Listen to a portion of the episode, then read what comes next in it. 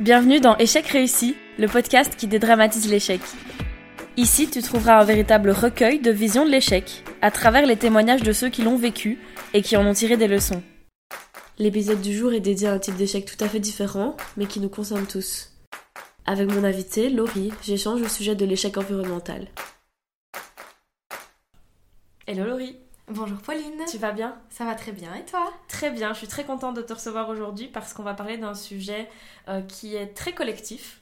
Ça peut être le cas des autres sujets abordés dans ce podcast, que ce soit euh, le burn-out ou la dépression, mais celui-ci, on est sur un niveau encore différent, euh, puisqu'on est tous concernés, qu'on le veuille ou non et qu'on le sache ou non d'ailleurs.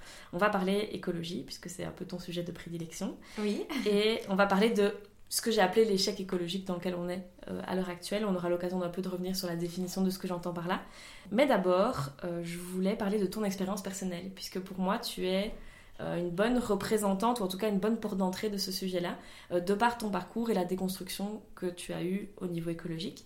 mais est-ce que tu peux tout d'abord soit te présenter ce que tu fais et voilà, te mettre en mots toi-même? Alors, moi je m'appelle Laurie, Laurie Pacienza, j'ai 27 ans. Je suis ingénieure électromécanicienne de formation, spécialisée en énergie renouvelable. Euh, j'ai étudié à Liège et puis à Londres. Et puis euh, depuis 5 ans et demi, je travaille euh, sur le même sujet, donc en tant qu'ingénieure. À côté de ça, j'écris sur un blog collectif qui s'appelle goodgirls.be.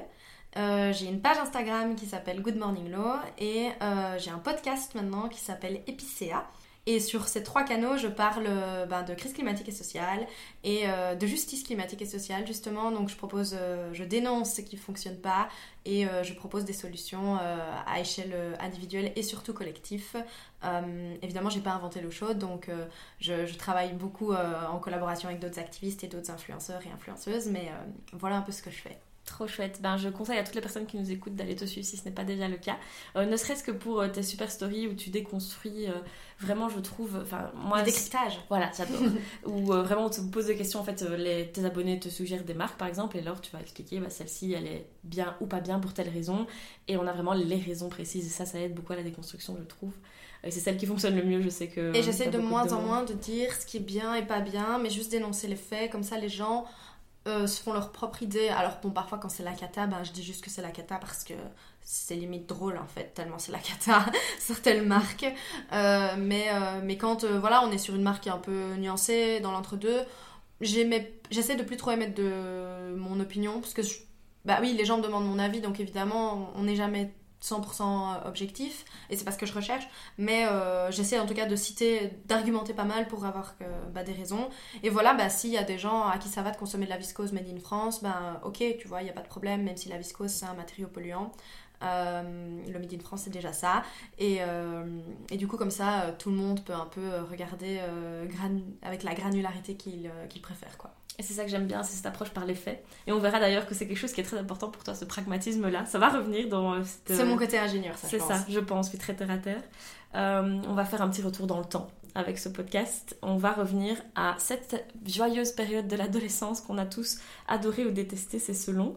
Puisque le, fun fact de ce podcast, c'est qu'à l'époque, on était dans des écoles qui étaient proches et donc euh, plus ou moins dans un cercle similaire et que je te connaissais à l'époque et que pour moi, tu étais un petit peu un modèle euh, à suivre très euh, ouais c'est con mais très euh, ouais j'adore comment elle s'habille je veux être comme elle enfin truc d'ado et ça tombe bien parce que c'est un peu le thème de ce podcast parce qu'on va parler aussi un peu fast fashion etc est-ce que tu peux me décrire comment tu étais quand tu étais ado? J'étais une personne très différente quand j'étais ado si je regarde maintenant je pense que quand j'y étais dans l'adolescence je pense que j'aimais cette phase. J'avais plein de copains et de copines et on faisait plein de soirées et c'était très sympa. Maintenant, quand j'y repense, euh, c'est une des périodes que j'ai le moins aimé de ma vie, euh, clairement. Euh, moi, je pense que j'ai bien préféré l'université que les secondaires et, les primaires. Et clairement, quand j'y repense, en fait, j'étais une personne super différente de celle que je suis maintenant. Bon, j'avais sûrement des bases communes parce que ben, je reste la même personne.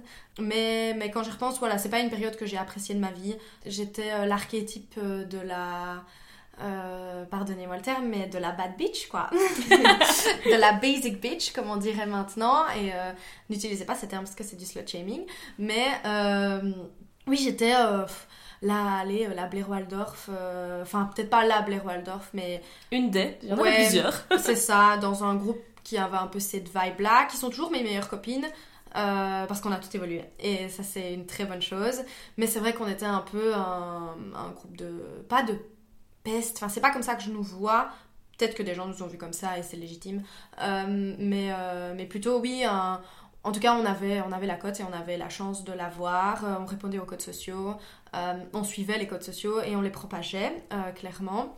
Et c'est quelque chose que je veux plus du tout faire actuellement, mais je le faisais pas je le faisais de manière inconsciente à l'époque. Euh, et voilà, enfin, on, n'était clairement pas des. Quand je dis Blair, Waldorf, j'exagère un peu, mais on était. Oui, on, répondait à tous les codes sociaux, ça c'est clair. Et c'était pour ça qu'on était valorisés. Et, mais j'en avais pas conscience. Moi, j'avais pas conscience de ça, que je répondais à des codes sociaux et que j'étais valorisée pour ça. Je pensais que c'est parce que j'étais cool, tu vois. mais euh, maintenant, je, déconstruis un peu ça et je pense que c'était du coup une période euh, assez un peu ambivalente de ma vie. Je pense que j'ai pu être très heureuse et avoir des bons moments avec des super copines que j'ai toujours. Euh, mais en même temps, c'était euh, des périodes, l'adolescence c'est très ingrat, les ados sont très ingrats. Euh, et donc finalement, quand je regarde cette période-là de ma vie, je la regarde avec... si je regarde la Laurie d'il y a 10 ans, donc de 17 ans, je pense qu'elle va me faire de la peine parce que elle pensait être valorisée par des codes sociaux euh, que je valorise actuellement plus du tout et que j'ai complètement déconstruit. Euh, elle pensait qu'elle allait être heureuse parce qu'elle était bien habillée, qu'elle se sapait chez Zara, qu'elle avait beaucoup de vêtements, euh, qu'elle riait au black sexiste de ses potes. voilà, des choses que je valorise plus du tout maintenant que je pense que je valorisais pas à l'époque, mais vu que c'était comme ça que la société voulait que je me comporte, je me comportais comme ça. Et je pense que c'était. Ouais, ça me fait un peu. Ça me fait pas de la peine maintenant, je veux dire, mais si je regarde, je pense que cette personne, la Laurie de 17 ans, elle était probablement pas 100% heureuse euh, avec ça, même si euh, elle en avait pas conscience, quoi. Parce que qui dit euh, suivre les codes sociaux dit vivre une vie qui n'est pas spécialement alignée aux valeurs que tu as aujourd'hui, donc pas très écolo, avec des intérêts pour, ben, on en parle de, la fast fashion, avec les voyages, où tu, disais par exemple que tu cochais une liste de pays comme une liste de courses. Tout à fait. Euh, t'étais ce genre de personne? Complètement. Et... Mais à l'époque, ça me rend. Enfin, je veux dire, je ressentais pas de malaise avec ça. Hein. J'étais pas malheureuse. J'étais pas en dissonance cognitive à l'époque. Hein. J'ai eu une phase comme ça, la phase de transition. Euh, mais à l'époque, j'étais pas du tout dans une phase de transition. Donc, j'en étais pas malheureuse. C'est juste que je pensais que ça me rendait heureuse de faire toutes ces choses.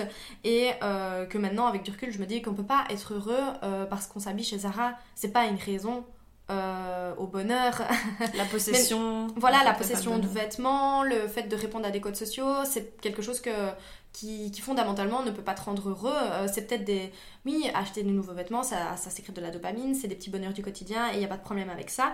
Euh, mais dans le fond, moi je le faisais sans même y réfléchir à l'époque, donc ça ne m'apportait rien. juste de répondre à, à, ces codes sociaux. Et j'en étais pas malheureuse à l'époque, mais j'étais sûrement bien plus vide que ce que je suis euh, maintenant parce que j'avais pas ces réflexions.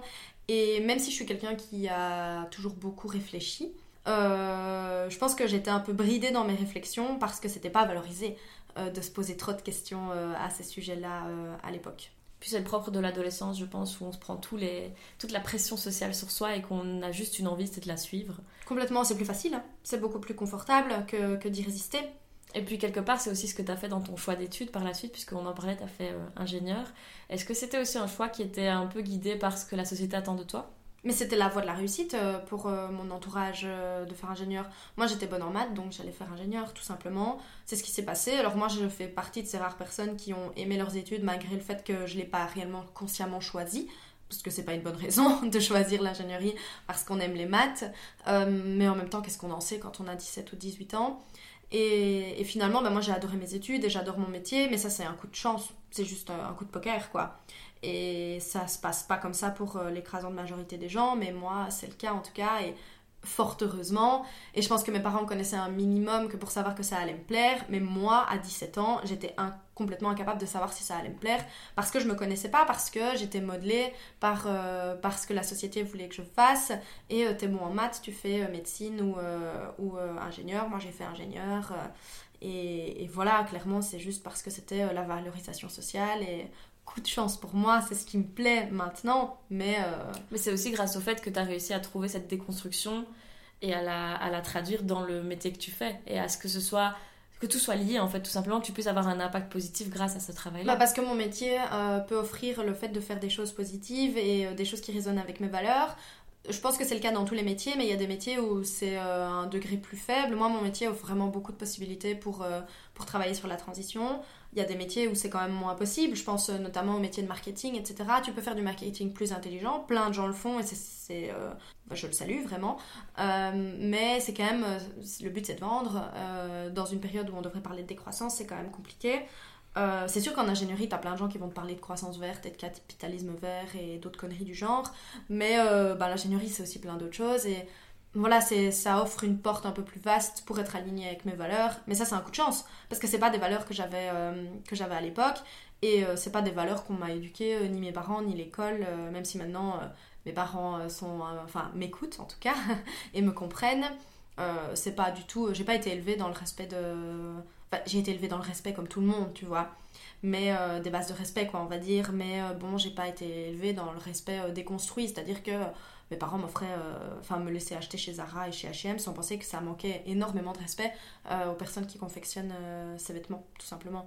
Donc j'ai été élevée dans un respect assez localisé, quoi. Et cette déconstruction là dont on parle depuis tout à l'heure, quand est-ce qu'elle est survenue et par quelle porte d'entrée? Alors moi, donc j'ai fait mes études à Liège, mes quatre premières années, et puis pour mon master 2, je suis partie à Cranfield dans le nord de Londres, où j'ai étudié l'ingénierie et je me suis spécialisée en énergie renouvelable. Et euh, là-bas, en Angleterre, euh, ben, j'étais étudiante dans une coloc et euh, ben, je me nourrissais parce que j'en avais besoin. Et ben, la bouffe, elle est vraiment pas ouf en Angleterre. alors, j'ai pas envie de stigmatiser tout l'Angleterre parce qu'il y a moyen de bien manger, mais ça coûte très cher. Et du coup, ben, moi, avec mes moyens d'étudiante, qui étaient, j'avais certes déjà beaucoup de chance de pouvoir vivre à l'étranger aux frais de mes parents, mais, mais bon, j'avais quand même des moyens d'étudiante, donc je faisais les courses dans des supermarchés bas de gamme. Euh, pour ceux qui connaissent, j'allais chez Tesco. Et euh, clairement, c'est de la basse qualité. Donc, je mangeais des fruits et légumes de basse qualité et je mangeais à l'époque de la viande de basse qualité. Et ça, ça a été la porte d'entrée parce que j'ai été très très malade avec un poulet bah, avarié, je pense, qui selon la date n'était pas périmé, mais en fait était tellement de basse qualité de base que je pense qu'ils étaient passés depuis le début. Et euh, ça m'a très très fort dégoûté. Je me suis dit, ok, je vais arrêter de payer de la viande chère et mauvaise. Et donc j'ai réduit très fort. Je suis pas passée végétarienne dans l'immédiat, ça m'a pris quelques années, on pourrait passer au végétarisme. Et là, ça doit faire 5 ans maintenant que je suis végétarienne, euh, complètement végétarienne. Euh, mais là, je devais avoir 20 ans. Donc, il a fallu un peu plus de temps. Mais en tout cas, j'ai très très fort réduit la viande. Et vu que je suis quelqu'un de pragmatique et surtout qui a beaucoup écouté les codes sociaux, je pensais que les végétariens étaient carencés, ce qui est faux. mais bon, vu que c'est ce qu'on m'avait bourré le crâne, ben, j'y avais cru. Et donc du coup, je me suis dit, ok, mais j'ai quand même envie, je faisais beaucoup de sport, donc j'ai quand même envie de manger euh, équilibré, euh, mais de manière euh, végétarienne. Et donc, je vais quand même me renseigner un minimum sur comment on mange bah, de manière équilibrée, mais de façon végétarienne, tout simplement. Et donc, bah, c'est une pelote de laine que tu détricotes, c'est-à-dire tu te renseignes là-dessus, donc tu finis par te renseigner sur l'agriculture biologique, parce que c'est comme ça qu'on mange sainement, en mangeant de manière locale également, et de saison évidemment. Et donc, bah, tu te rends compte de pourquoi il faut manger bio, euh, de pourquoi il faut manger local et pourquoi il faut manger de saison. Donc en fait, tu commences à toucher à l'impact environnemental également. Et bah, tu détricotes, tu détricotes, il n'y a pas de retour en arrière possible parce que quand tu sais, bah, tu sais. Moi j'ai souvent tendance à dire que le savoir c'est le pouvoir. Euh, bah voilà, quand tu sais, tu sais, donc euh, tu peux pas revenir en arrière, tu peux pas oublier que si tu manges pas bio, tu avales des OGM et des pesticides et que ça peut potentiellement également te rendre malade et rendre malade les personnes qui cultivent ces légumes. Et bah, petit à petit, donc j'ai mis un pied là-dedans, euh, dans, euh, on va dire, l'alimentation durable. Et puis, pour réduire encore mes frais, parce que moi, je voulais euh, explorer l'Angleterre tous les week-ends avec mes potes, partir en road trip, aller faire du camping dans les parcs nationaux qui sont incroyables. Bah, du coup, j'avais besoin de, sous, enfin, de pas trop en dépenser la semaine pour pouvoir en avoir le week-end, en tout cas. Et du coup, je suis, j'ai commencé à réduire mes achats inutiles, on va dire essentiellement euh, donc euh, tout ce qui était euh, j'ai arrêté d'acheter les trucs à usage unique du type coton tige coton démaquillant j'achetais des choses zéro déchet donc pas emballées. Souvent quand tu enlèves l'emballage tu enlèves 15 et 20% du prix. Bon j'achetais des trucs chez Lush hein, à l'époque hein, ce qui coûtait très cher en fait. Mais, en tout cas j'avais la sensation de faire des économies. Et, et aussi bah, de réduire ma poubelle. Donc j'ai aussi mis un peu le pied dans le zéro déchet Euh, et puis euh, le cruelty free parce que bah, tu manges plus de viande donc tu penses à l'éthique animale aussi, mais alors tu te demandes ce qu'il y a dans tes cosmétiques euh, et s'ils sont testés sur des animaux. Et voilà, ça ne s'arrête jamais en fait, c'est une réflexion qui est permanente. Et pendant un an à Londres, enfin près de Londres, c'est ce que j'ai fait. Donc c'est voilà, repenser un peu à tout ça de manière très soft, je dois dire. Hein. J'étais pas du tout, j'étais ni végétarienne ni complètement zéro déchet, loin de là. Euh, mais euh, voilà, je déconstruisais petit à petit tout ça, même si je continuais de, voyager beaucoup et de m'habiller euh, beaucoup avec beaucoup de fast fashion parce que Londres c'est le paradis d'Azos. Et donc je consommais beaucoup de la mode, même si à côté je consommais beaucoup moins d'autres choses. Voilà, j'étais un peu dans cette ambivalence et dissonance cognitive sans en avoir conscience, je pense, à l'époque. Et puis je suis rentrée en Belgique pour travailler. J'ai eu mon premier job ici près de Bruxelles, dans le Brabant flamand. Et euh, en fait, là, donc j'ai travaillé dans le renouvelable directement, donc ça c'est cool parce que ça alignait mes valeurs, en tout cas au début. Et euh, gagner mon propre argent, c'était quand même un gros déclic. j'ai plus voulu. Euh, j'ai voulu le dépenser de manière consciencieuse en fait. Ça, pour moi, c'était quelque chose de différent que de dépenser l'argent de mes parents, que eux avaient gagné, mais de manière assez opaque pour moi. Enfin, je veux dire, mes parents travaillent, je sais ce qu'ils font dans la vie, mais je les vois pas vraiment travailler quotidiennement. ils font pas beaucoup ça de la maison. Euh, puis même si je les voyais, en fait, on se rend pas compte quand on le fait pas soi-même. Et du coup, ben, quand ça a été mon propre argent, euh, j'ai repensé euh, ma façon de consommer encore plus. Et de toute façon, vu que j'avais enclenché la manœuvre, ben voilà, c'était impossible de, faire marche arrière. Donc là, c'est la mode éthique que j'ai repensé, parce que je gagne bien ma vie. Et donc j'avais les moyens de m'acheter de la mode éthique. et puis ça a été le voyage plus lent, donc le slow travel, parce que j'avais beaucoup de jours de congé. Et ça, c'est quand même grâce à mon premier job, euh, certes dans un gros groupe, que j'ai quitté ensuite parce que j'avais pas les mêmes valeurs, mais, euh, mais quand même, ça a pu m'offrir ben, cette, euh, ben, cet apport financier et ces, ces, nombreux jours de congé pour pouvoir repenser plusieurs aspects de ma vie. Et ce que j'aime beaucoup dans ton parcours, c'est le côté pragmatique dont on parlait tout à l'heure.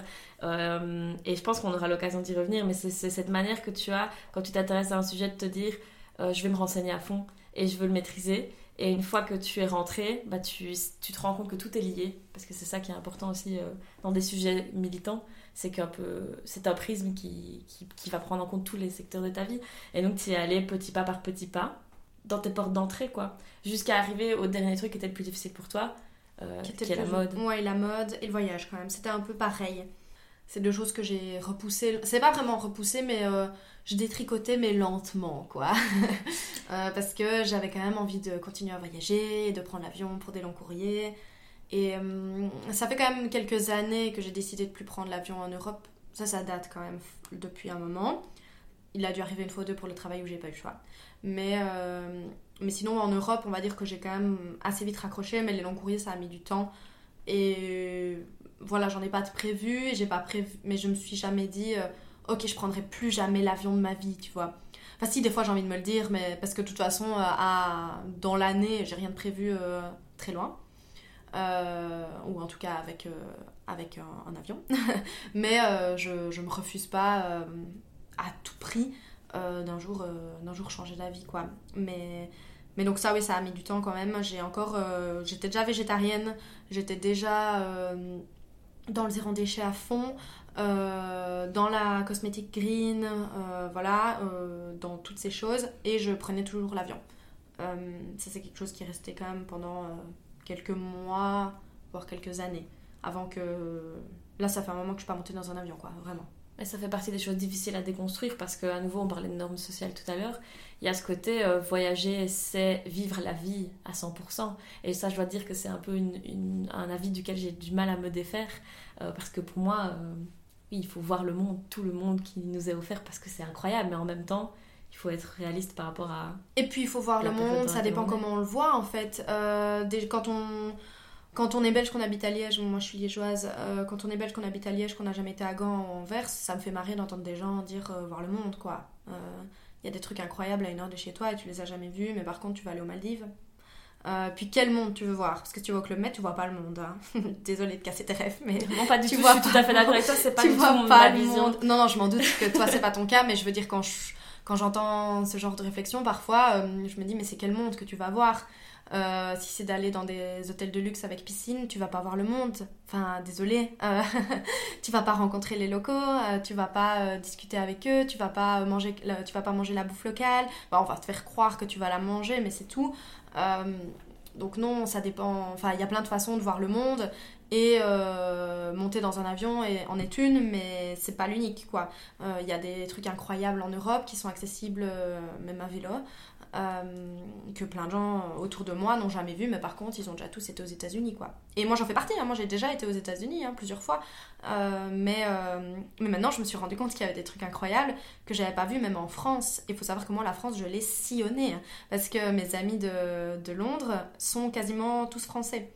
Euh, j'ai fait beaucoup de rencontres françaises et donc tous les ans, tous les étés, je fais euh, le road trip des copains. Et euh, je vais voir tous les copains un peu partout. J'ai des amis en Suisse, en Pologne, en Grèce, en Italie, que j'ai rencontrés à Londres. Et ils me font toujours découvrir des pépites que j'ai jamais vues, alors que moi je vais en vacances en France depuis toujours. Mes parents, on a toujours été beaucoup en vacances en France.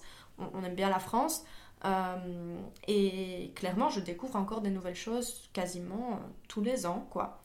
Euh, même si je suis d'accord, moi aussi j'ai envie de voir, moi aussi j'ai envie d'aller en Asie, j'ai envie d'aller en Amérique latine, c'est clairement dans mes plans, mais je repense clairement la façon de le faire et je me dis qu'avant, de toute façon, moi je connais pas bien l'Europe de l'Est et je connais plus, j'ai très peu de copains et copines qui connaissent bien l'Europe de l'Est. Pourtant, je suis persuadée qu'il y a des choses incroyables à y voir de la randonnée dingue, des balades de dingue, des villes magnifiques à découvrir.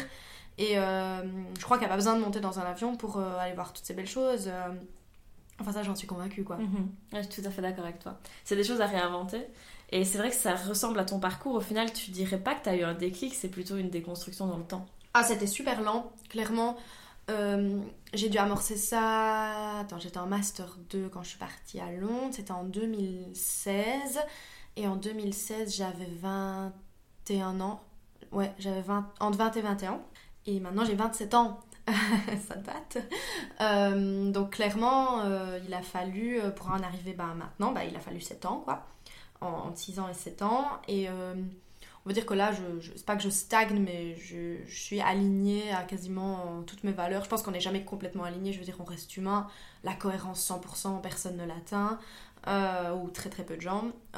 Mais oui, je suis alignée depuis quand même maintenant quelques années. Donc allez, grosso modo, il a fallu 5 ans, je te dirais, pour entre 4 et 5 ans pour mettre tout en place. Et moi, je fais pas partie de ces gens qui demandent aux gens de changer en un claquement de doigts. Mais je pense qu'il y a très peu de gens qui demandent ça aux gens. D'ailleurs, l'écrasante majorité des militants sont sur le chemin, quelque part. Et l'idée, c'est d'aller dans le bon sens, pas tellement d'être de vivre dans une hutte et de manger vegan et euh, de se chauffer du jour au lendemain. de se chauffer au feu de bois tu vois. Donc non non c'est pas ça qu'on demande aux gens vraiment. C'est d'aller dans le bon sens et de repenser euh, de repenser leur mode de vie et leur mode de consommer et euh, de repolitiser le débat. Ça c'est très important. Et c'est vrai qu'en parallèle à tout ça, à ce chemin que tu as fait, tu partages aussi sur les réseaux sociaux sur la question. Est-ce que tu peux me parler de ça, du développement de tes réseaux et de ce message que tu transmets? Bien sûr. Alors, euh, donc moi, ça fait trois ans que je suis sur les réseaux sociaux. Euh, un petit peu moins. Ça fera trois ans, fin du mois, donc si, ça fait trois ans.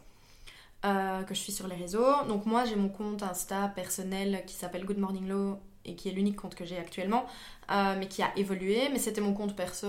Je crois que je l'ai depuis, j'ai regardé l'autre fois depuis 2013. Mais euh, avant, c'était mon compte perso, il était privé d'ailleurs, et il y avait euh, que mes copains dessus. je devais avoir euh, entre 4 et 500, ouais, 500 abonnés, un truc comme ça, mais c'était mes, mes potes et potes de potes, enfin, tu vois, le compte, qu'on a de base, quoi. Voilà. Où tu postes tes photos de vacances et les photos de ta bouffe et de ton chien. Grosso modo, c'est ça l'idée, quoi. Et ça m'allait très bien. Jusqu'à ce que je... une de mes meilleures amies, Florence, elle avait lancé un blog mode bah, je crois que c'est en 2016 ou en 2017. En 2017, euh, elle avait lancé un blog mode et il y a trois ans, donc en 2019, euh, elle m'a proposé de. Elle a refondé le, blog en fait pour en faire quelque chose qui lui ressemblait plus et qui avait plus de sens euh, à ses yeux. Et donc, elle voulait en faire un blog collaboratif euh, avec différentes rubriques. Et elle m'a proposé d'avoir la rubrique green parce qu'elle savait que j'étais déjà dans cette mouvance, etc. Même si j'en parlais pas trop sur les réseaux, mais bon, c'est une de mes meilleures amies, donc j'avais pas besoin d'en parler sur les réseaux pour qu'elle soit au courant.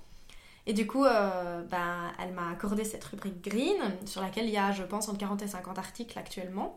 Donc allez les lire.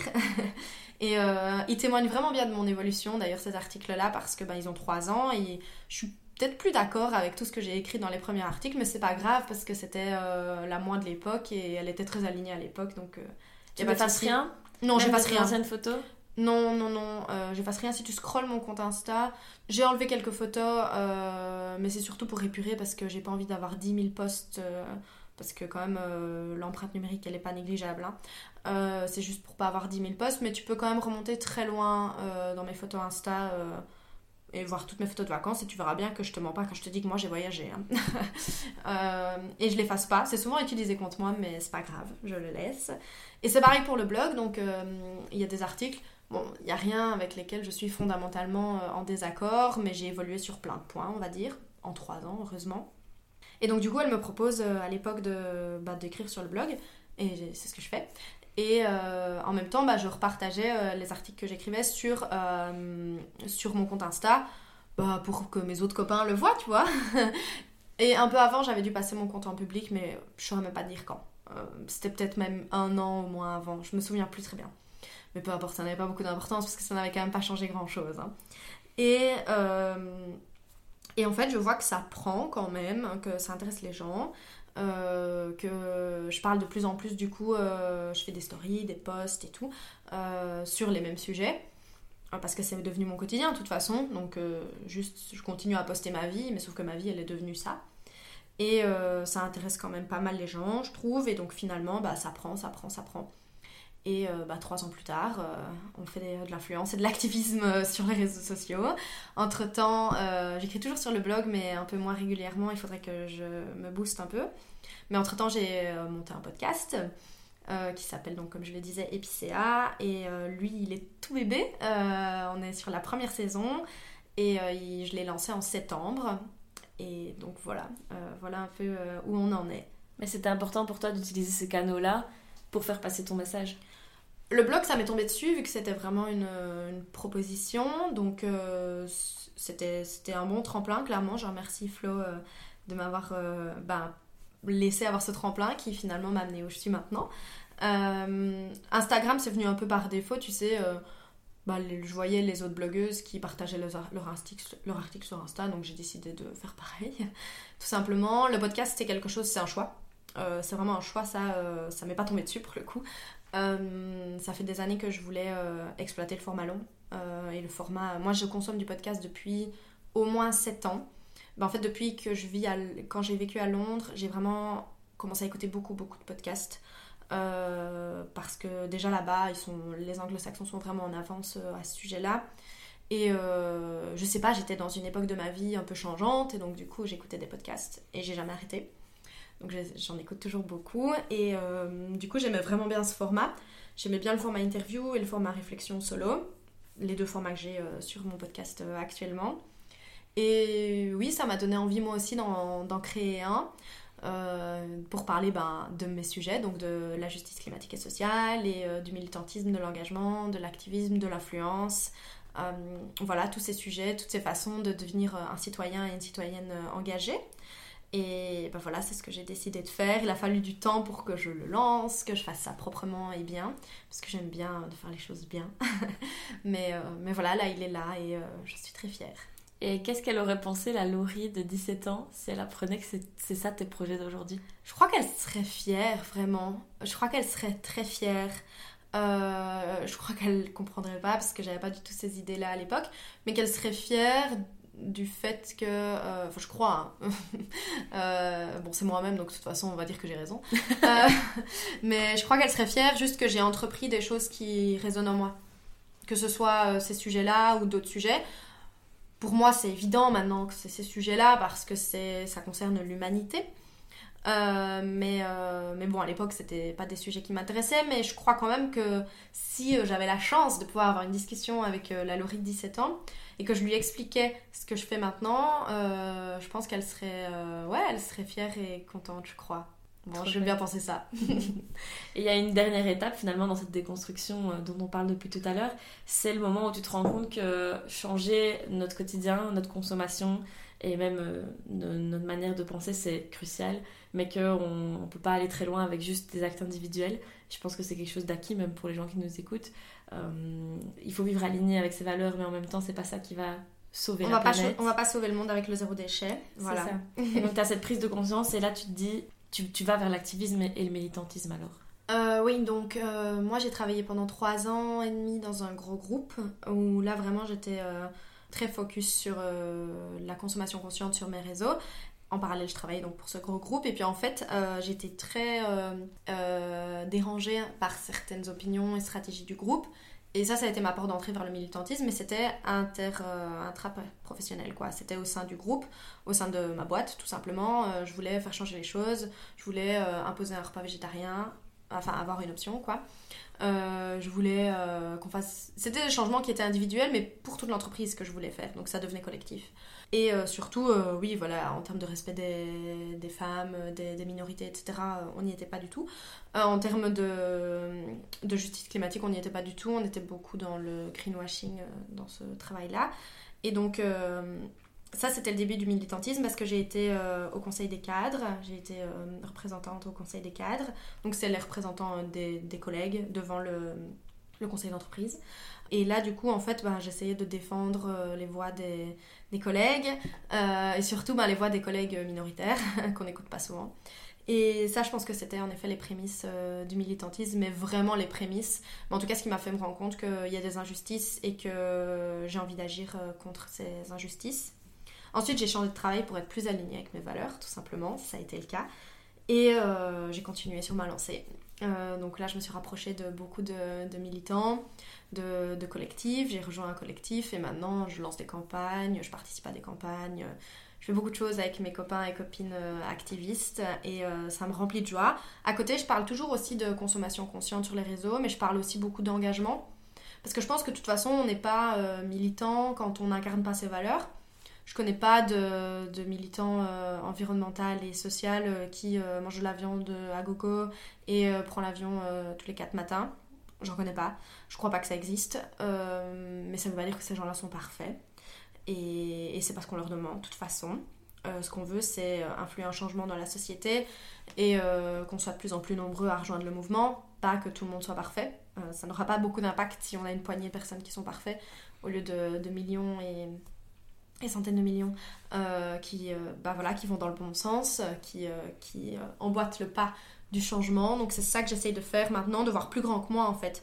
Parce que je me suis rendu compte qu'on n'était pas qu'un consommateur ou une consommatrice. C'est quand même vraiment très triste de se réduire à juste cet aspect de notre vie. Mais que euh, hors consommation, on peut faire plein de choses aussi. On peut faire bouger les codes de plein de manières. Euh, et c'est ça que j'ai eu envie de faire et envie de montrer. Et j'en parle aussi beaucoup du coup sur mes réseaux. Donc euh, j'essaye de garder ce subtil mélange maintenant. Et est-ce que tu peux me parler d'actions militantes auxquelles tu as participé, pour donner un petit peu des exemples? Oui, bien sûr. Donc moi, je suis dans un collectif, euh, notamment euh, un collectif qui s'appelle Totalement Down. Donc c'est un collectif qui euh, veut dénoncer les projets climaticides et criminels d'un point de vue social de Total Energy, une entreprise qu'on connaît tous et toutes bien, malheureusement. Et donc ce qu'on fait, c'est que parfois on fait de la désobéissance civile, donc on s'infiltre pendant leurs leur conférences euh, ou leurs grosses réunions où ils aiment bien se raconter, se congratuler sur euh, les pauvres choses euh, plutôt environnementales friendly qu'ils font comparé aux désastres qu'ils mettent en place. Donc on s'infiltre et on leur, on leur scande des slogans et on leur explique qu'on n'est pas d'accord avec eux. on va écrire des cartes blanches pour les médias. On va organiser des manifs tout à fait légales. on va organiser des marches. Euh, on va aller bloquer Total Energy pendant tout un week-end avec euh, plus de 1000 activistes. Euh, si vous avez suivi l'actualité, vous avez entendu parler de Code Rouge. donc ça, bah, c'est des choses auxquelles je participe. Plus, à plus petite échelle, moi je suis aussi très impliquée dans tout ce qui est campagne de slow fashion. La mode éthique, c'est quelque chose. Ça m'a pris du temps pour l'emboîter, mais maintenant c'est vraiment dans, mes, dans ma chair, euh, dans, dans, mes tripes. Et donc euh, je fais très très attention à ça et je, fais je lance beaucoup de campagnes par rapport à ça. Notamment pour un boycott de l'ultra fast fashion et de la fast fashion. à Bruxelles, on a un organisme bruxellois des transports en commun qui s'appelle la STIB et qui n'avait pas trouvé de meilleure idée que, d'habiller différentes de ces trams avec une pub pour Chine donc euh, la plus grande entreprise d'ultra fast fashion euh, qui existe en 2022 et donc la pire. Euh, et donc j'ai lancé une campagne sur les réseaux sociaux qui a été relayée par des centaines de personnes, je dirais pas des milliers quand même, mais des centaines. ce qui fait que finalement bah, on, a, on a fait du poids face à la STIB et qu'ils ont retiré ces publicités-là. Euh, donc voilà, ça c'est un peu les choses que je fais. Euh, on fait beaucoup de, de, campagnes digitales aussi pour faire pression sur les politiques sur différentes choses. Euh, que ce soit pour, bah, contre les énergies fossiles, pour une agriculture plus durable et plus juste, voilà, pour plein de choses, pour la mode éthique, le respect des travailleurs, le devoir de vigilance des, entreprises dans le, dans le textile. Et euh, on fait beaucoup de veille aussi. Donc euh, là, on a vu que Shein avait fait un pop-up store à Anvers. Donc on a lancé une campagne digitale contre ça parce qu'on n'avait pas le temps de se rendre à Anvers vu qu'on est tous plus ou moins soit en Wallonie, soit à Bruxelles dans mon collectif d'activistes. Même si j'ai des copains flamands, euh, c'était difficile de mobiliser rapidement. Mais par contre, on les attend pied ferme à Bruxelles et on ne les laissera pas venir. D'ailleurs, si ça vous déplaît, vous pouvez nous rejoindre. il suffit de m'envoyer un petit message sur Insta. Et voilà, par exemple, on organise aussi, euh, je m'occupe beaucoup de ça actuellement, une contre-coupe euh, à Bruxelles, une contre-coupe festive pour boycotter la Coupe du Monde au Qatar, euh, qui est un désastre environnemental et social. donc du coup, on organise des, soirées qui ont lieu le jour de gros matchs. Pour bah, justement pour boycotter la coupe mais de manière festive en groupe et faire autre chose que regarder un match mais quand même faire un truc cool avec des super artistes qui viennent, qui viennent se représenter bénévolement euh, il y, aura, euh, y aura différents types de soirées, il y aura des apéros, il y aura euh, une rediffusion des matchs de, de 98. je crois que c'est l'année où la France a gagné en plus. Horrible. je sais pas pourquoi on a choisi ça. Il y aura une soirée concert le 10 décembre et il y aura une soirée humour le jour de, la finale avec des humoristes incroyables.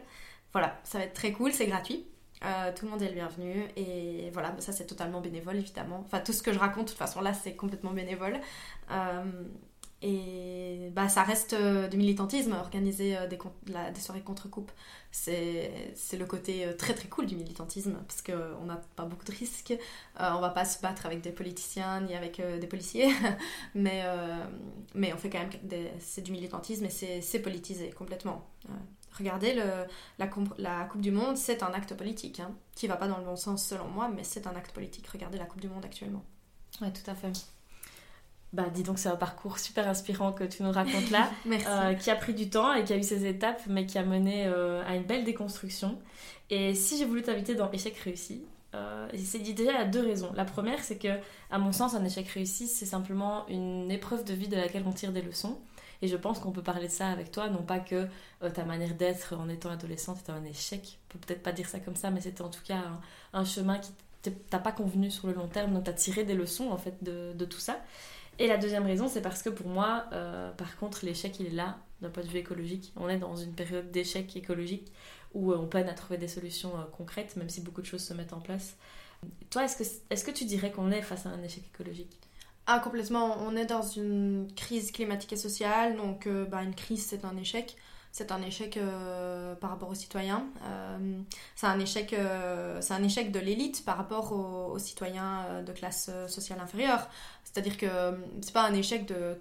tous les citoyens ne sont pas moi en échec, très loin de là même, mais c'est un échec de la classe dirigeante clairement. on est dans un, et on est dans un échec collectif finalement parce que ça nous impactera tous.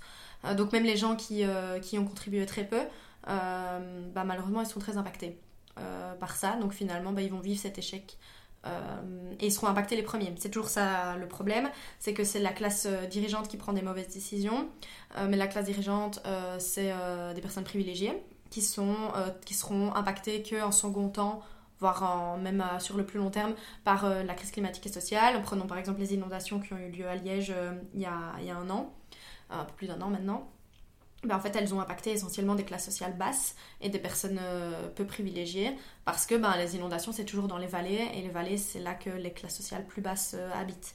Et pourtant, c'est eux euh, qui ont, ben, avec leur faible pouvoir d'achat, de toute façon, et leur faible consommation, ben, ont le moins d'impact sur, cette crise climatique et sociale. Donc finalement, c'est très injuste.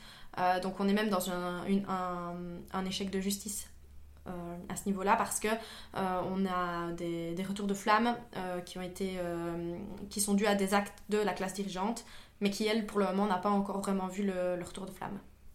Oui, c'est une vraie justice, ça c'est sûr. C'est clair. Mhm. Et tu sais, sur ce podcast, on parle beaucoup santé mentale. on parle de dépression, on parle de burn-out, de perte de sens aussi, de perte de perspective. Est-ce que tu dirais que cet état euh, mental et psychologique dans lequel on est, c'est lié à cet état du monde? Je sais que c'est un peu une question rhétorique parce qu'on est tout à fait d'accord, mais je trouve ça chouette de parler de ça.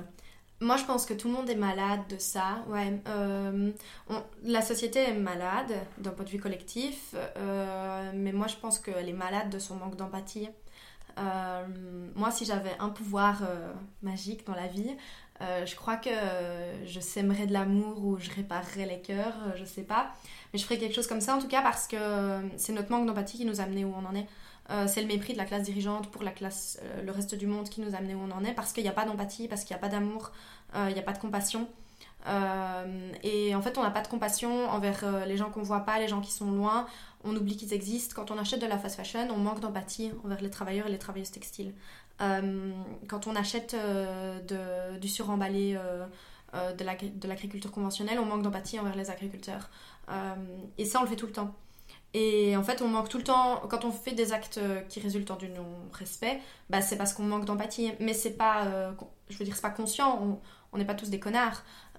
c'est juste que bah, on nous a pas du tout élevés dans cette empathie et la société ne valorise pas du tout euh, l'empathie d'ailleurs euh, et la compassion, parce que la société n'aime pas trop qu'on montre ses émotions. Il y a euh, une ignorance contrôlée aussi, parce qu'il y a plein de gens qui n'ont même pas cette conscience du, du, travailleur derrière le produit. Mais parce qu'il manque d'empathie envers l'humain, tout simplement, parce que si on avait une conscience de l'humain et une empathie envers les humains, on pourrait pas ignorer qu'ils sont là, je veux dire, on n'est pas idiot. on est doté tous de réflexion, on peut tous réfléchir, tout le monde a une certaine intelligence. Il y a bien quelqu'un qui a confessionné. On, le sait, mais on le sait, tu poses ça à un enfant de 5 ans, il est au courant que quelqu'un a fabriqué ses vêtements et que c'est pas un robot qui l'a fait. Euh, mais en fait, on nous a complètement euh, éloignés de tout ça et euh, on n'a pas du tout travaillé sur cette, sur cette empathie. Et donc finalement, maintenant, c'est ça le problème, c'est que quand un acte, enfin tout acte qu'on a en tant que citoyen va avoir un impact sur quelqu'un d'autre. Et vu qu'on n'en a plus rien à foutre des autres, euh, de manière collective, encore une fois, euh, eh bien, on a, on a plus d'empathie envers eux et donc ben, on s'en fiche. Et donc on, agit mal, tout simplement. Et euh, la classe dirigeante, c'est juste le paroxysme de tout ça, c'est l'apogée. C'est un mépris des citoyens qu'elle dirige. Et donc, bah, par ce mépris, c'est pas le cas de tous les dirigeants. Hein. Moi, je, je, suis des politiques qui sont incroyables, mais, mais c'est une poignée par rapport à la masse. Moi, la généralisation, c'est pas quelque chose qui me dérange dans le sens où on dit toujours faut pas faire de généralité, il faut se souvenir de l'exception, etc. Mais en fait, il faut comprendre que la généralisation, c'est un outil euh, pour tirer des conclusions. Et donc là, quand on parle de tout ou, ou d'aucun, euh, c'est une manière simplement de tirer des conclusions et pas de mettre des gens dans des cases. Et de toute façon, si les gens sont vexés parce que je dis que la classe politique est moisie, euh, bah, c'est qu'ils font partie du problème de toute façon. Donc je m'en fous de les vexer. Euh, mais, mais voilà, mais je veux dire par là qu'il y a des gens incroyables qui font des choses incroyables. Il faut pas l'oublier parce que si on voit que le côté noir, je pense qu'on peut vraiment tous faire une dépression. mais, mais de manière générale, il y a un vrai problème et moi je pense qu'il résulte d'un gros gros manque d'empathie euh, envers les autres, tout simplement. Quand, euh, quand on a des politiques qui, euh, qui veulent qui laissent faire de l'évasion fiscale aux grandes entreprises, mais qui taxent très très fort les, les, individus et même les bas revenus, on est dans un manque d'empathie total de laisser les riches s'enrichir et les pauvres s'appauvrir. c'est tout. Enfin, je veux dire, c'est un manque d'empathie, voilà. Et on n'a pas cultivé ça, et donc finalement, maintenant, on se retrouve en 2022 à se dire, mais merde, on, on va droit dans le mur, mais parce qu'on ne se respecte pas les uns les autres. Mais c'est profondément une problématique humaine finalement. Complètement, mais de toute façon, euh, je veux dire, tu retires l'humain de, de, de, la Terre, elle s'en pas les couilles qu'on soit là, hein, mais complètement. On veut pas, les écolos ils veulent pas sauver les arbres et les feuilles, hein. ça il faut arrêter de penser ça, ou alors on n'a vraiment rien compris à la lutte. Nous on veut vraiment sauver l'humanité, hein. les gens, les humains, parce que, moi j'aime profondément les gens en fait. Euh, moi je veux euh, empêcher que les, les, îles du Pacifique se fassent, euh, recouvrir de l'océan. Euh, parce qu'il y a plein de gens qui vont mourir et que c'est dramatique. Euh, voilà, c'est ça qu'on veut empêcher. C'est pas, euh, on veut pas empêcher de, de, couper des arbres pour couper des arbres. On empêche de couper des arbres parce que ça dévaste des populations autochtones, parce que ça parce que c'est pour planter du soja, euh, pour tous manger de la viande qui a un impact carbone infini, qui fait qu'on va tous respirer un air plus pollué et euh, boire de l'eau plus polluée et euh, faire réchauffer tout simplement la planète sur laquelle on se trouve. c'est ça le problème. Je veux dire, moi, à la rigueur, couper un arbre, c'est je trouve ça dommage d'abîmer le vivant, mais, mais a priori, je m'en fous. C'est juste l'impact que ça va avoir ensuite qui est, qui est dramatique. Et c'est ça qu'il faut comprendre. Je veux dire, à un moment, euh, on veut pas sauver les cailloux. Hein. On veut vraiment. Euh, enfin, moi, ce que je veux, c'est que les gens. Euh, qu'on respecte tout le monde, quoi. Et c'est pas du tout le cas actuellement. Et c'est une grosse prise de conscience. En fait, la Terre se remettra d'une crise écologique. Mais elle s'en fout, mais complet. Mais par contre, hein. l'humanité, on ne sait pas. Mais complètement. On est en train de vivre ce qu'on appelle la sixième extinction de masse. Et c'est pas moi qui le dis, c'est le GIEC, c'est tous les scientifiques du GIEC, c'est 97% des, scientifiques qui sont d'accord. Il y a ce qu'on appelle un consensus scientifique sur l'état actuel euh, du dérèglement climatique. Euh, et c'est 97% des scientifiques qui sont, euh, qui sont d'accord. Voilà, si toi t'es pas d'accord, ben, je m'en fous, tu vois. Enfin, t'es qui? Oui, si, 90, si 97% des scientifiques sont d'accord, euh, que tu sois pas d'accord, je m'en fous. vraiment, je m'en fous, mais t'imagines pas quoi. tout ça, c'est des constats qui peuvent euh, générer beaucoup d'anxiété. Euh, et d'ailleurs, c'est un concept qui existe, l'éco-anxiété, qui fait partie de ce volet santé mentale dont on peut parler là maintenant. C'est quelque chose dont toi tu souffres ou que tu connais? Ouais, moi je, c'est cyclique. donc on va dire que moi je souffre d'éco-anxiété quand euh, il y a des décisions euh, dramatiques, voilà là, c'est la COP27 actuellement. Donc la COP27 c'est la conférence des parties euh, pour discuter du climat. Elle a lieu actuellement à Sharm el-Sheikh en Égypte et la Belgique a fait que des décisions minables. donc la Belgique ne veut pas sortir du traité de la charte de l'énergie, ce qui nous empêche d'avoir des politiques climatiques ambitieuses. et la Belgique ne se prononce pas sur l'utilisation des énergies fossiles. Voilà, ça, ça me rend anxieuse, très fort de voir qu'on a un gouvernement belge qui n'est pas du tout capable de, prendre des mesures à la hauteur des besoins. Ça, ça me fait peur. Maintenant, c'est cyclique, parce que maintenant, c'est la COP. Donc euh, là, c'est deux semaines intenses où on suit euh, tout ce qu'ils font, tout ce qu'ils disent, et ils disent beaucoup de conneries. Euh, ça, c'est très anxiogène. Mais bah, après la COP, je vais me calmer, je vais faire des choses ressourçantes, je vais faire la contre-coupe, ça va être cool. et ça va aller. Donc c'est vraiment cyclique. ça m'a jamais euh, j'ai la chance d'avoir une santé mentale plus ou moins équilibrée à côté. Et donc, du coup, ça me plonge jamais, ça me tire pas trop bas. J'ai des moments où, euh, oui, c'est compliqué. Si en plus c'était pendant mes SPM, euh, c'est chaud. mais, mais sinon, ça, ouais, ça, ça me déglingue pas complètement. Il y a des gens pour qui c'est le cas parce qu'ils ont d'autres soucis et que ça, en plus, c'est vraiment très très lourd. On va dire que moi, c'est un des seuls aspects de ma vie qui va pas. et j'ai de la chance, hein, c'est clairement une chance que ce soit le cas. Euh, faut être un peu humble. Euh, et ben voilà, euh, j'arrive à le gérer du coup. Je pense que si en plus j'avais une santé physique ou mentale qui allait pas, ce serait beaucoup plus compliqué à gérer. Et qu'est-ce que tu conseillerais du coup à quelqu'un qui souffre d'éco-anxiété de faire des choses qui lui font du bien et moi je pense que s'engager c'est toujours quelque chose qui fait du bien ça peut paraître contre-productif parce que on va avoir le nez dedans tout le temps mais on peut s'engager sans avoir le nez dedans tout le temps. Hein. Euh, c'est-à-dire qu'on n'est pas obligé de lire tous les rapports du GIEC. Moi, je le fais, mais on n'est pas obligé de le faire pour s'engager. J'ai plein de copains militants qui ne le font pas. Hein. Et il n'y a pas de problème avec ça. Chacun son rôle. Euh, et puis ce côté très pragmatique dont on parlait tout à l'heure où euh, et moi c'est besoin mais moi c'est mon métier de lire ce genre de mhm. choses euh, en tant qu'ingénieur en énergie renouvelable ça m'impacte dans mon, dans mon travail donc mais, mais tout le monde n'est pas obligé de lire le rapport du GIEC ni même de, de s'intéresser à ce qu'il y a dedans tant que tout le monde est d'accord avec ce qu'il y a dedans. Euh, mais euh, on peut faire plein d'autres choses. Voilà, là, euh, on organise une contre-coupe. À, Bruxelles, bah, il faut contacter des artistes, il faut faire de la com, il faut créer un événement Facebook. C'est un truc ultra vertueux que de boycotter la Coupe du Monde. Ça a un impact politique infini. et on n'est pas obligé. Alors si on va dire constamment pourquoi on boycotte la coupe, parce qu'il y a 6500 personnes qui sont décédées en construisant les stades, que c'était des personnes sans papier, dont les corps ont été, ont été dissimulés pour la plupart que c'est une Coupe du Monde où on va climatiser des stades dans un désert, qu'elle va émettre plusieurs centaines de milliards de tonnes de carbone. Euh, bien sûr, on, sait ça. Je veux dire, tout le monde sait. Euh, à partir de là, maintenant, qu'est-ce qu'on peut faire euh, On peut faire des choses réjouissantes à partir de là, comme organiser la contre-coupe, venir aux événements de la contre-coupe, et on va pas aux événements de la contre-coupe, on va pas se lamenter là-dessus. Hein. ce serait pas productif et on rendra pas spécialement mieux hommage aux 6500 personnes décédées en faisant ça. Hein. donc non, on va faire des trucs sympas euh, qui euh, vont booster la santé mentale. Euh, mais c'est sûr que oui, si on le fait, c'est parce qu'il y a un désastre quelque part. Donc moi, je pense que s'engager, ça fait toujours du bien. mais il faut trouver sa petite flamme, son petit, l'angle qui nous convient, tout simplement. On n'est pas tous obligés de faire la même chose. Hein, et c'est même pas souhaitable qu'on fasse tous la même chose. Moi, j'admire les activistes qui vont se coller la main à un tableau dans un musée. Hein. C'est pas ce que moi je fais. Peut-être qu'un jour je le ferai. Euh, mais euh, mais j'admire ces gens-là et on n'est pas obligé de faire tous la même chose et de du coup bah il y a des degrés euh, d'anxiété qui sont pas les mêmes et si on est quelqu'un d'anxieux et qui a une santé mentale plutôt fragile alors on peut bah, faire des choses plus soft mais qui sont super utiles aussi. Et on peut tout simplement même si on veut pas s'engager on va dire dans le sens militant on peut tout simplement s'engager individuellement à euh, consommer moins de viande, à euh, consommer moins de tout en fait, euh, consommer moins de mode, à se tourner vers la mode éthique si on en a les moyens, sinon il y a la seconde main. On peut se renseigner sur le sujet, il y a des lectures sur le sujet, j'en ai plein que je recommande souvent sur, sur Instagram, qui sont, qui sont très soft, hein, qui, qui font pas...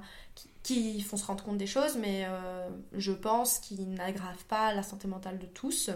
Euh, il y a des lectures qui peuvent clairement être super hardcore et du coup si on est dans une phase descendante ou un peu euh, basse euh, en termes de santé mentale, je les recommanderais pas spécialement, mais il y a des lectures qui peuvent, qui peuvent tout à fait même être réjouissantes et puis même rejoindre un, groupe de personnes conscientisées.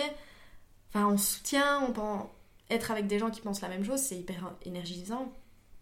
C'est drôle parce que le premier réflexe d'une personne éco-anxieuse, ça va être de, nier en fait et de fermer les yeux au maximum. Et toi, ton conseil serait plutôt justement de, de rouvrir les yeux, mais de manière, comme tu le dis, énergisante, de manière réjouissante en fait, si on peut le trouver. De rejoindre des, autres humains qui sont dans le même cas, euh, de participer à des cercles de parole sur l'éco-anxiété, donc avec des gens bah, qui sont éco-conscients du coup. Enfin, je veux dire, si t'as de l'éco-anxiété, c'est que t'es éco-conscient.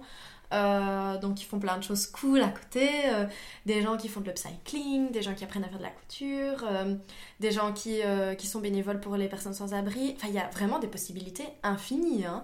On n'est pas, voilà, pas tous obligés d'aller se coller la main sur une œuvre d'art dans un musée. Vraiment, il y a plein de façons de faire.